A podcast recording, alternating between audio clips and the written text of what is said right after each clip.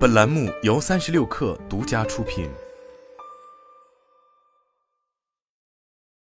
本文来自新浪科技。互联网巨头 vs 反垄断机构，一场焦点反垄断诉讼案。社交巨头 Meta 赢了第一场小战斗，但更艰苦的鏖战还在后面。就在 Meta 总部所在的硅谷。北加州联邦地区法官达维拉昨天驳回了美国反垄断监管机构联邦贸易委员会出的禁制令申请，拒绝否决 Meta 推进对虚拟现实创业公司 Within 的收购。在去年十二月的庭审中，达维拉法官已经听取了 FTC 和 Meta 的各自陈述，这也意味着在 FTC 与 Meta 围绕着这笔交易的诉讼较量中，Meta 出战告捷，因为 FTC 去年申请的临时禁制令在本周二到期，FTC 因此提出紧急动议。要求达维拉法官继续延长禁制令，直至双方诉讼得出结果，但却遭到了达维拉法官的拒绝。需要补充的是，审理此案的达维拉法官已在硅谷担任法官二十多年，审理过诸多科技公司的知名诉讼。二零一零年，他由前总统奥巴马提名出任联邦地区法官。去年年底，他审理了血液检测创业公司 Theranos 创始人霍尔姆斯的欺诈案，最终判决霍尔姆斯一百三十五个月监禁。达维拉法官的这一判决，无疑是对 FTC 遏制科技巨头扩张的打击。不过，这并不意味着 Meta 已经可以完成收购 Within，因为 FTC 还可以在行政法庭再次提出诉讼，要求否决这一交易。按照 FTC 的监管流程，行政法庭作出初步裁决之后，FTC 的五人委员会将扮演类似上诉法庭的角色，投票决定。Meta 已经正式提出申请。要求 FTC 主席丽娜可汗在行政法庭的审理过程中回避，理由是这位反垄断鹰派人物长期以来都在公开批评 Meta，因此存在着明显的先入为主态度。通常来说，在联邦法院否决禁制令之后，反垄断监管机构很少会在行政法院继续纠缠。但这一次，FTC 似乎决意和 Meta 鏖战到底。除了阻止 Meta 收购 Within FTC，还有更为关键的反垄断诉讼。最终目的则是迫使 Meta 分拆 Instagram 和 WhatsApp 两大业务。围绕 Within 并购案的这起诉讼之所以会成为美国反垄断焦点诉讼，并不是因为交易本身规模巨大，Within 的估值只有四亿美元，也不是因为交易改变行业格局。Within 只专注于虚拟现实健身这一极其的细分领域。Within 创办于二零一四年。总部位于美国洛杉矶，创始成员来自谷歌，投资者包括霍洛维茨基金、淡马锡基金等知名风投，以及迪士尼、福克斯等媒体巨头。他们融资几千万美元，打造了一款颇受好评的虚拟现实健身应用 Supernatural，曾是 Google Cardboard 评分最高 VR 应用，也被美国科技媒体 Apple Insider 和 Fast Company 评为年度最佳应用之一。二零二一年十月，Meta 宣布收购 Within，具体金额并没有对外透露。预计是四亿美元左右。这笔收购是 Facebook 转型 Meta 的标志性收购交易。扎克伯格当时雄心勃勃地宣布全面转型元宇宙，将 Facebook 集团更名为 Meta，专注于打造虚拟现实生态平台。而收购一家虚拟现实的热门健身应用，无疑是在疫情期间吸引更多用户尝试 Meta 元宇宙产品的重要吸引力，也符合扎克伯格的收购策略。然而，这笔看起来并不起眼的小收购，却成为了反垄断监管部门 FTC 的眼中钉。二零二二年七月，FTC 正式在北加州联邦地区法院提出诉讼，申请法院下达临时禁制令，要求法院否决 Meta 的这一交易。这一诉讼已在去年十二月开庭审理，扎克伯格本人亲自参加了听证。为什么 FTC 要对 Meta 这笔小收购大动干戈？FTC 在起诉文件中表示。虚拟现实领域是一个增长巨大的新兴产业。二零二零年行业营收总计五十亿美元，预计二零二四年会急剧增长到一百二十亿美元。而 Meta 收购 Within 是意在在虚拟现实行业的健身应用获得垄断地位。FTC 在诉讼文件中表示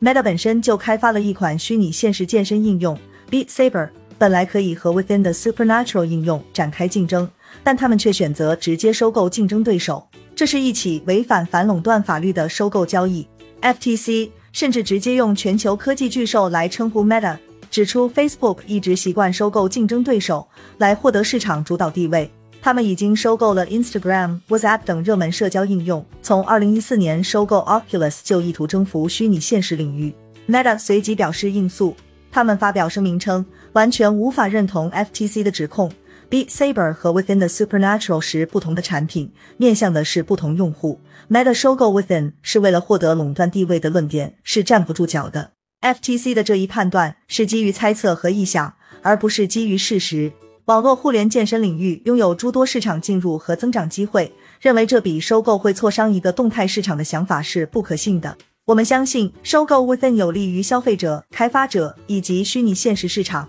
需要强调的是，在是否起诉 Meta 阻止收购 Within 的诉讼中，FTC 五人委员会并不是意见一致。而是以三比二的投票表决结果决定起诉。FTC 主席丽娜克汉在这起诉讼中起到了关键的主导作用。二零一七年，还在耶鲁大学就读的丽娜克汉发表反垄断论文《亚马逊的反垄断悖论》，以亚马逊的业务模式举例，直接挑战主导美国监管数十年时间的反垄断理念，认为传统芝加哥学派的反垄断标准已经不适应当前的互联网巨头。当时年仅二十七岁的丽娜克汉。因为这篇论文而名声大噪，成为反垄断领域新布兰德斯学派的代表人物。他本人也吸引了马萨诸塞州民主党联邦参议员伊丽莎白·沃伦等进步左派政治人物的关注，为后来进入政界铺平了道路。沃伦等民主党进步左派同样主张遏制互联网巨头们的扩张，公开要求分拆 Meta，而丽娜·克汉直接为沃伦的主张提供了理论依据。